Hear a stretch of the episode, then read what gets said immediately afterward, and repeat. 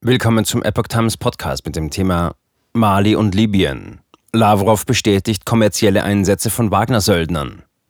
Ein Artikel von Epoch Times vom 3. Mai 2022.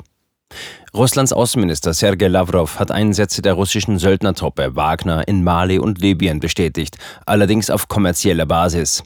Lavrov bekräftigte Montag in einem Fernsehinterview der italienischen Sendergruppe Mediaset zugleich die Position des Kreml, dass Wagner nichts mit dem russischen Staat zu tun habe.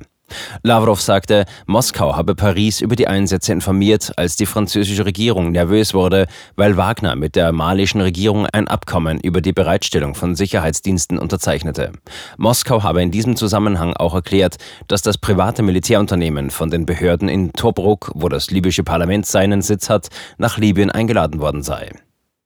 Die malische Militärregierung hat den Einsatz von Wagner-Söldnern in dem westafrikanischen Krisenstaat bisher dementiert und lediglich von russischen Militärausbildern gesprochen.